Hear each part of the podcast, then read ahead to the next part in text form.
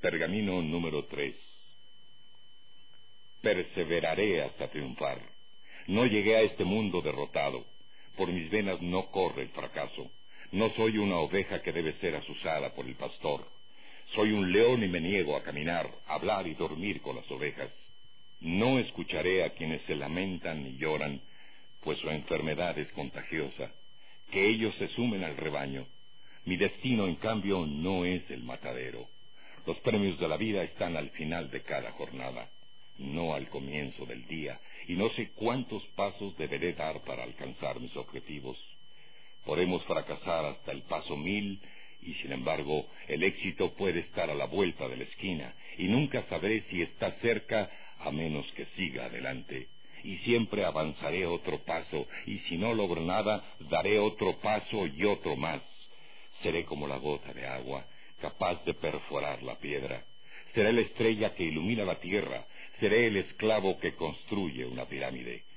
Perseveraré hasta triunfar. Nunca pensaré en la derrota eliminaré de mi vocabulario palabras como renuncia, impotencia, fracaso, incapacidad, retirada, porque son palabras de tontos. Evitaré la desesperación, pero si esta enfermedad mental me afectara, trabajaré incluso estando desesperado. Me desentenderé de los obstáculos que me hagan tropezar y mantendré los ojos clarados en metas que están muy lejos, pues donde termine el desierto verdea la hierba. Tendré presente la vieja ley de los promedios y estaré convencido de que cada venta frustrada aumenta mis posibilidades de éxito en el siguiente intento. Cada revés me traerá la semilla de un futuro venturoso. Aprenderé y aplicaré uno de los secretos de quienes sobresalen como vendedores. Al terminar mi jornada sin ponerme a pensar si ha sido buena o mala, trataré de realizar una venta más. Cuando mi cuerpo cansado me indique que es hora de volver a casa, dominaré la tentación y trataré de cerrar otra venta, y si ese intento falla, haré otro. Nunca permitiré que el día termine con un fracaso.